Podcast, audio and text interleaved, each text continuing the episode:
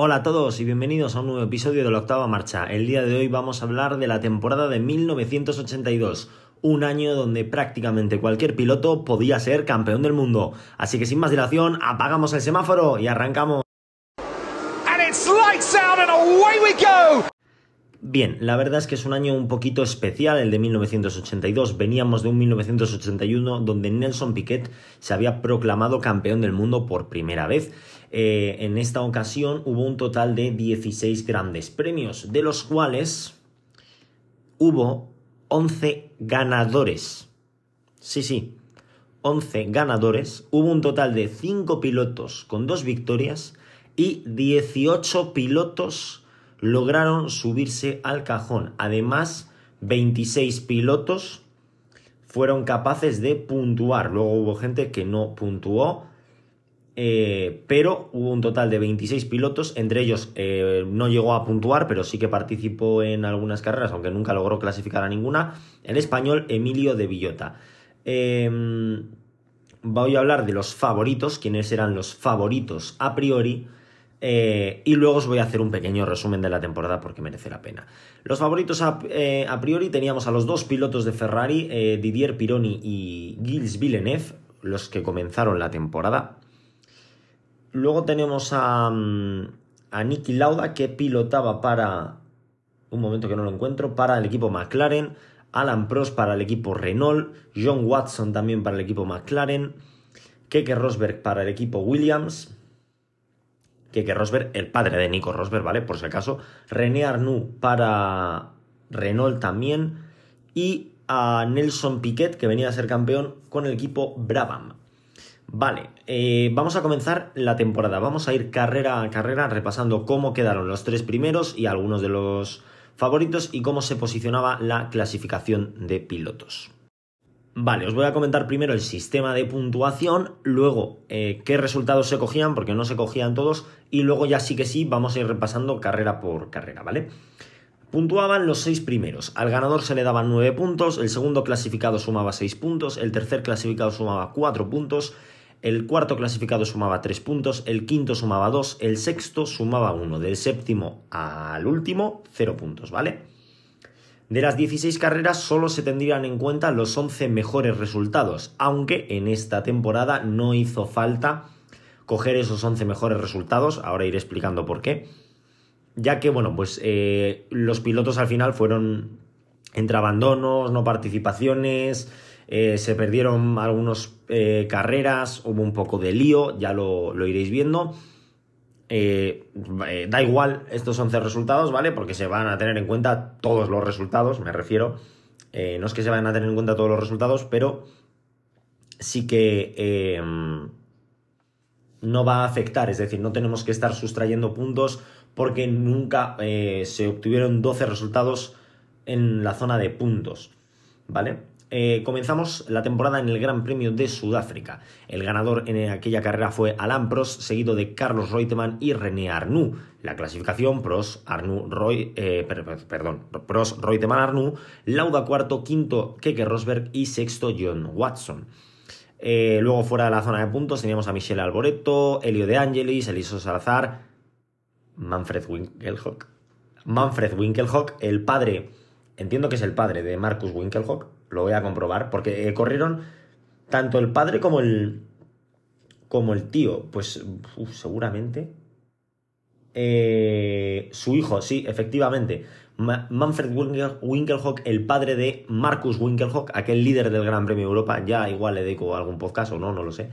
Eh, también teníamos a Joe Mas, Andrea de Cesaris, Derek Daly, Pironi, Lafitte, Patrese, Shiver, Villeneuve, Piquet, Mansell o Jarier, entre muchos otros.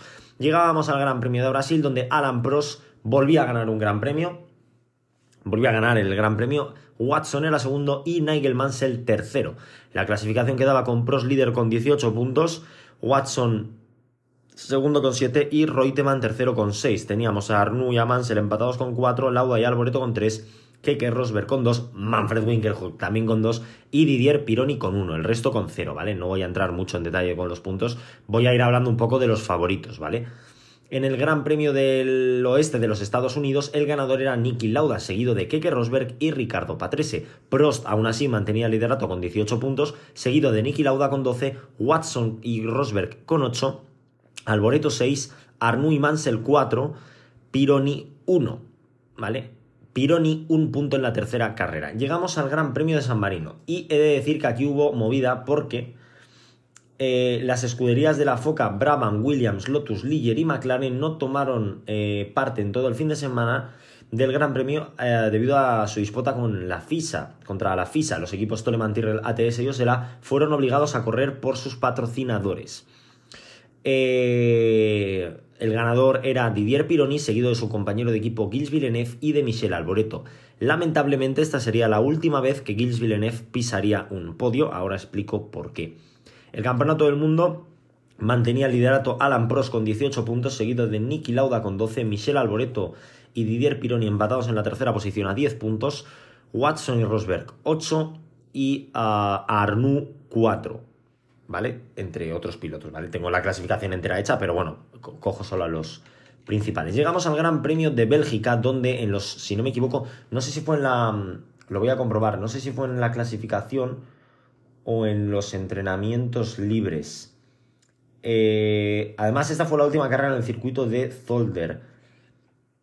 Eh, recordada, en el transcurso de los entrenamientos, Villeneuve intentó, trató de adelantar a Joke más y eh, sufrió un accidente mortal.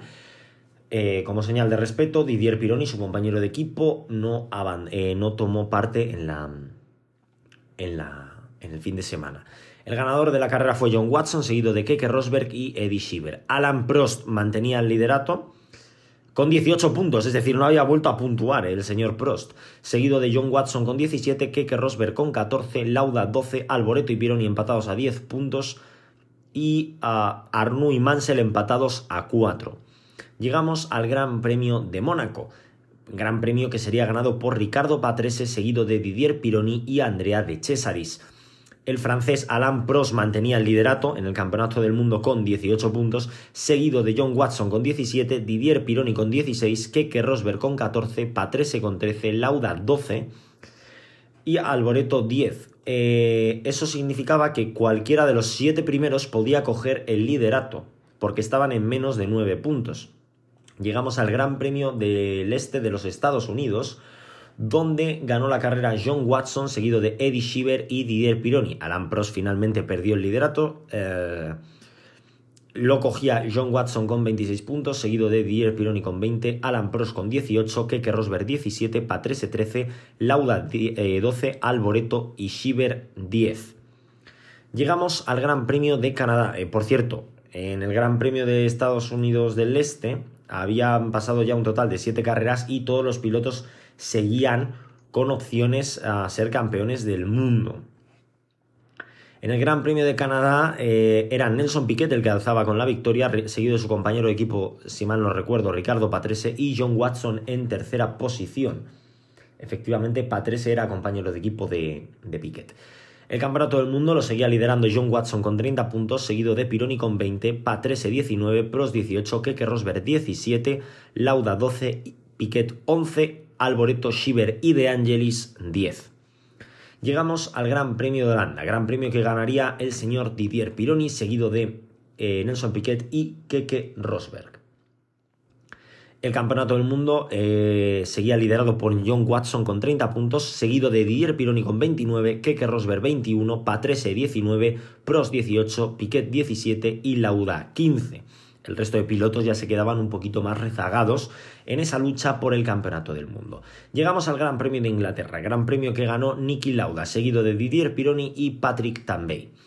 Didier Pironi obtenía el liderato del Campeonato del Mundo con 35 puntos, seguido de John Watson con 30, Lauda 24, Keke Rosberg 21, Prost y Patrese empatados a 19 puntos y Nelson Piquet 17.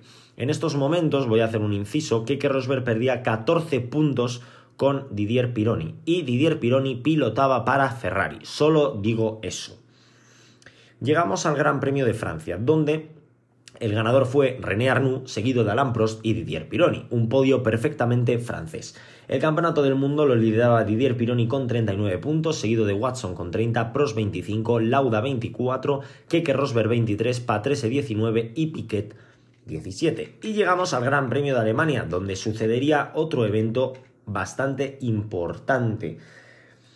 Eh, en la disputa, si mal no recuerdo, de los entrenamientos libres, eh, Didier Pironi, eh, no, de hecho, Didier Pironi tenía la pole position y en el warm-up antes de la carrera, en las prácticas previas a la carrera, sufrió un accidente grave, similar al de Gilles Villeneuve.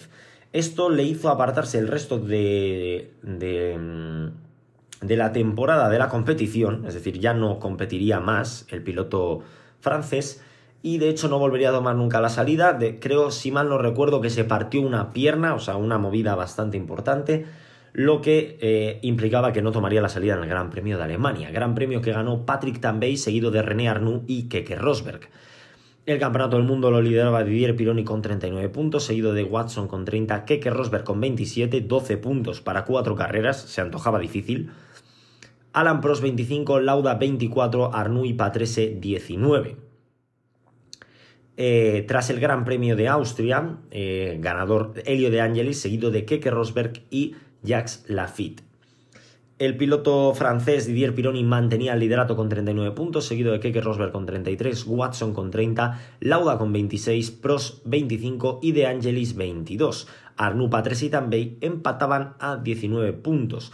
Y aquí ya los primeros pilotos comenzaban a quedarse sin opciones al campeonato del mundo. Los que tenían menos puntos eh, de los favoritos, todos seguían con opciones al, al título. En el Gran Premio de Suiza llegaría la primera y única victoria de la temporada de Keke Rosberg, seguido de Alan Prost y Niki Lauda, lo que le valía al piloto finlandés, Keke Rosberg es finlandés, para coger el liderato del Campeonato del Mundo con 42 puntos. Didier Pironi con 39 no podría arrebatárselo, Prost 31, Watson Lauda 30, De Angelis 23, Patrese 21, Piquet 20, Arnoux Tambay 19. Todos esos pilotos quedaban todavía eh, con opciones de ser campeones del mundo. Eh... Ah.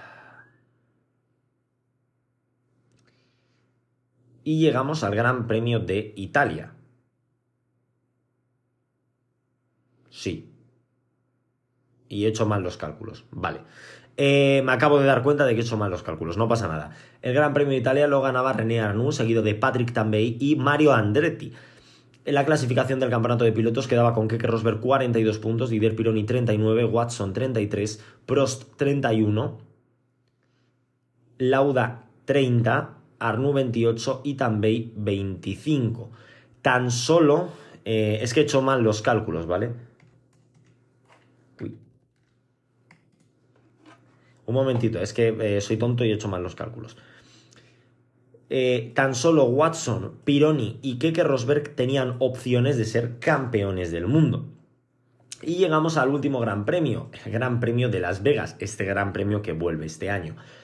El líder del mundial, eh, Keke Rosberg, eh, bueno, lo primero, John Watson necesitaba ganar para ser campeón del mundo. Evidentemente, Dier Pironi sin correr, pues eh, complicado que ganase el campeonato del mundo. La carrera la ganaría Michelle Alboreto, seguido de John Watson y Eddie Schieber. Alan Prost era cuarto, Keke Rosberg era quinto ya para Masinri. Con ese quinto puesto le, valía, incluso con el sexto puesto que consiguió su compañero de equipo, Derek Daly, le hubiese valido. Eh, finalmente, Keke Rosberg se alzaba con la victoria en el Campeonato del Mundo con 44 puntos, seguido de Pironi y Watson empatados a 39 puntos y Prost 34. Niki Lauda sacaba 30, Arnoux 28, Tambay y Alboreto 25. Lo más gracioso es que al empatar Didier Pironi y John Watson eh, teníamos que ir a ese desglose de victorias. Didier Pironi ganaba los grandes premios de San Marino y Holanda, colocándole con dos. Watson ganaba los grandes premios de Bélgica y Estados Unidos del Este. Por lo tanto, hay que ir a los segundos puestos. Didier Pironi era segundo en los grandes premios de Mónaco y Gran Bretaña, mientras que John Watson era segundo en los grandes premios de Brasil y Las Vegas, por lo tanto dos.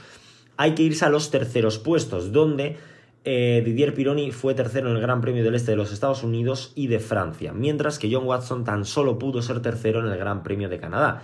Así que Didier Pironi, a pesar de haberse perdido las últimas cinco carreras del Campeonato del Mundo y el Gran Premio de Bélgica por el fallecimiento de su compañero de equipo, consiguió quedar segundo con 39 puntos.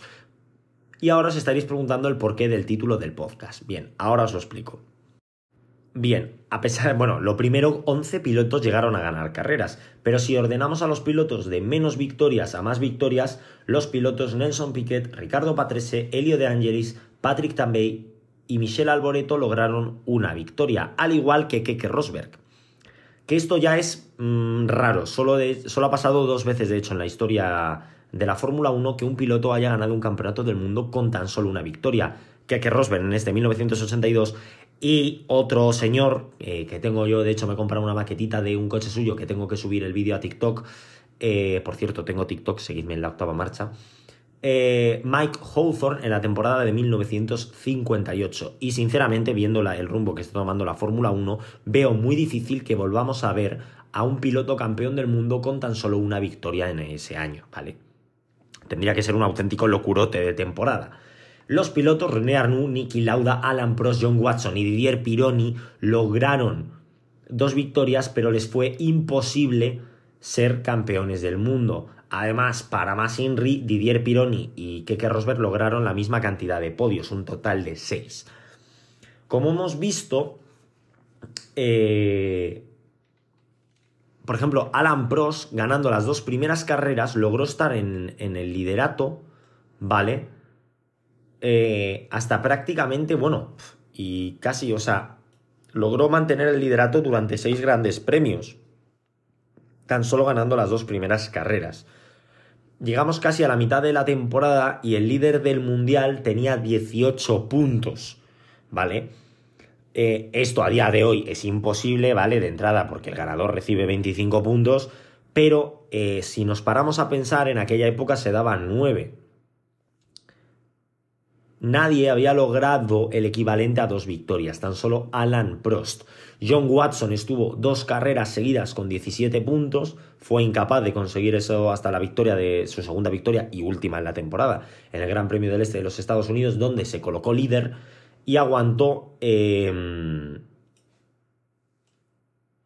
tres carreras. Líder, eh, tres carreras en las que solo logró eh, bueno, la victoria del este de los Estados Unidos y un tercer puesto en el Gran Premio de Canadá. Luego en Holanda no fue capaz de puntuar. En Inglaterra, Didier Pironi cogió el, liderato y lo aguantó otras cuatro rondas. Dos de ellas no las disputó, las dos últimas. Consiguió en ese periodo de tiempo eh, un segundo puesto y un tercer puesto, dos no participaciones, y ya Keke Rosberg lo cogió en el Gran Premio de Suiza y lo mantuvo hasta el final en Las Vegas, donde ganó una carrera, eh, no puntuó en el Gran Premio de Italia y fue quinto en el Gran Premio de Las Vegas. Una temporada que tiene bastante curiosidad, porque por ejemplo, Keke Rosberg se perdió ese Gran Premio San Marino y fue descalificado en el Gran Premio de Brasil. Eh, Pironi se perdió los grandes premios de Bélgica y Alemania y a partir de Austria, pues evidentemente no pudo correr. John Watson se perdió el de San Marino por el tema de la disputa entre Foca y Fisa. Y fíjate que Didier Pironi, si hubiese participado tan solo en el Gran Premio de, o bien de Bélgica o bien de Alemania, eh, hubiese, seguramente hubiese ganado el campeonato del mundo, ya que tan solo le separaron 5 puntos del campeonato del mundo. 5 puntos eh, que no le valieron. Pero para más todavía si nos queremos reír un poco más, el campeón del mundo de esa temporada fue Ferrari, con 74 puntos frente a 69 de McLaren. El, equipo del piloto ganador, ¿vale? Williams, acabó cuarto en la clasificación de, constructores, pero lo mejor de todo es ver eh, lo que hizo Ferrari, o sea, porque Ferrari encima tiene, o sea, ganó el campeonato de constructores, no pudo ganar el de pilotos. Eh, el coche de Gilles Villeneuve tan solo hasta el Gran, Premio, de Bélgica, Villeneuve fallece, solo consiguió un segundo puesto en San Marino, es decir, no sumó muchos puntos Gilles Villeneuve, tan solo seis. Los grandes premios de Bélgica, Mónaco, Estados Unidos del Este y Canadá no los disputaron con ese coche, es decir, solo fue a correr, a excepción de Bélgica, Didier Pironi. Luego ya en Holanda, eh, Gran Bretaña y Francia volvieron a disputar los dos coches. En el Gran Premio de Alemania, con el accidente de Pironi, solo participó un coche que además ganó, supongo que Patrick Tambay, supongo. Efectivamente, Patrick Tambay. Pero luego los grandes premios de Austria y Suiza, el coche, el sustituto de Didier Pironi no corrió, no hubo sustituto de Didier Pironi. Pero además, todavía vamos a rizar más el rizo. En el Gran Premio de Suiza, Patrick Tambay no toma la salida y tampoco lo hace en el Gran Premio de Las Vegas. Es decir, de 32 carreras, hubo un total de 1, 2, 3, 4, 5, 6, 7, 8, 9 y 10 carreras en las que el eh, uno de los dos coches de Ferrari o los dos no disputaron. Pero si nos vamos más allá, en esa temporada Ferrari sumó cuatro abandonos, una descalificación y tres resultados fuera de los puntos. Es decir, tenemos 10 carreras que no disputaron, 4 carreras que abandonaron, una en la que eh, Gilles Villeneuve fue descalificado y tres resultados fuera de puntos, 18, es decir, en más de la mitad de las carreras Ferrari no puntuó y aún así fue campeón del mundo. O sea, es una temporada mm, maravillosa, fantástica y, alucinante. Eh, McLaren corrió prácticamente todas las carreras, a excepción del Gran Premio de San Marino por la disputa FISA-FOCA, y eh, uno de los dos coches que nos tomó la salida en el Gran Premio de Alemania. Por lo demás, es cierto que tuvieron bastante más abandonos y una descalificación también, sufrieron más averías mecánicas, eh, ganaron cuatro carreras frente a las tres que ganó Ferrari, Renault ganando cuatro carreras y Pros sufriendo la, la, intemerata de abandonos consiguieron quedar terceros, Williams que aparece cuarto, y, y Brabham. ¿Cómo? Ah, vale. Eh, Brabham tuvo dos equipos, ¿vale? Brabham Ford y Brabham BMW, ¿vale? O sea, estaba flipando. Digo, Brabham quedan aquí novenos, participando en seis carreras. Esto es el apoteosis. Eh, bueno, por mi parte, nada más que añadir, ¿vale? Eh, voy a hablar un poquito de, estas semanas porque ya se empiezan a acercar un poquito esas presentaciones de los coches y, y demás. Awesome, Scenario 12. Holy mac and cheese balls. De hecho, eh, estoy grabando esto eh, hoy día 30, muy por la noche, sé que voy con un poquito de retraso, pero lo subo el lunes, no os preocupéis. Eh, seguramente lo escucharéis el martes, pero bueno, lo siento. Y el, pero lo estoy subiendo el lunes. y mañana es la primera presentación con, el, con la presentación del equipo Haas. Luego, en cuanto a test de pretemporada se refiere, creo que tenemos dos tandas, ¿vale? Si mal no recuerdo, tenemos dos tandas. Eh, ¿Dónde está esto? Que no lo he buscado, yo soy muy listo. Eh, aquí.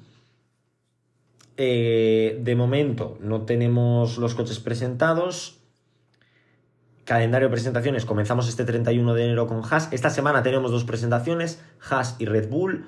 Luego la semana siguiente, que va del 6 al 13 de febrero tenemos las presentaciones de Williams, Alfa Romeo, Alfa Tauri, Aston Martin y McLaren. Y luego ya por último Ferrari, Mercedes y Alpine. La pretemporada tan solo se disputa en Bahrein, pensé yo que se disputaba en las dos, una semanita antes de comenzar la temporada, los días 23, 24 y 25 de febrero. Hasta entonces seguiré subiendo mi podcast semanal de, pues, hablando de diversos temas. Tengo que hacer un, un podcast de los sistemas de puntos. El problema es que estoy preparando una una publicación y, no me no termina de gustarme cómo la estoy haciendo la publicación, entonces tengo que, que darle una vuelta. Seguramente hable de, bueno, puedo hablar en un momento dado de, ¿por qué no? De este piloto que he dicho yo que era espectacular, de Marcus Winkelhock.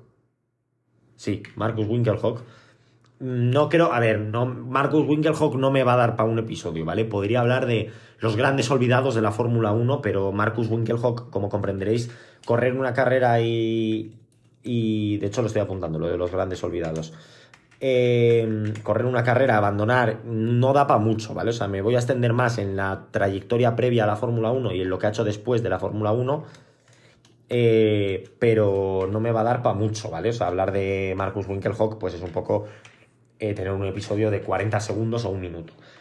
Sí que tengo, seguramente, bueno, tengo el de los sistemas de puntuación. Seguramente hablemos de Michael Schumacher, que hombre, es una de las grandes leyendas de, este deporte y no le tengo, o sea, llevo un año y pico de podcast y no le he dedicado uno a Michael Schumacher, me parece un poco una falta de respeto.